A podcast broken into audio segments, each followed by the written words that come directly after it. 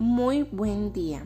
Hoy estaremos hablando de por qué nosotros como futuros administradores debemos saber y comprender el tema de marketing aplicado a la salud y por qué es importante para alcanzar las metas establecidas.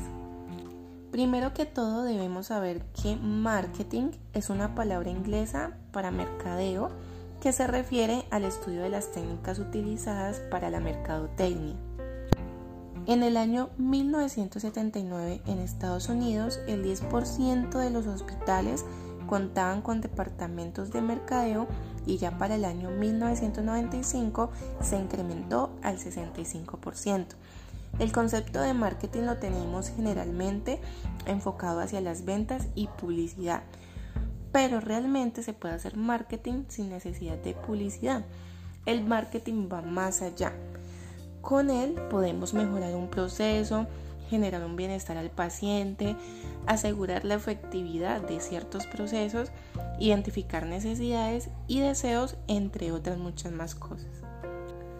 Para el servicio de la salud es fundamental la calidad como bien social y derecho de todos. Y el marketing es la herramienta que nos va a ayudar en este proceso. El mercadeo llega como una herramienta para que la organización se posicione con estándares de calidad excelentes.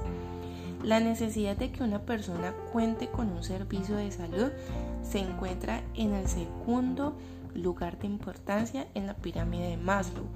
Por eso debemos hacer mucho énfasis en el buen marketing en la organización y este es nuestro gran reto como buenos y futuros administradores.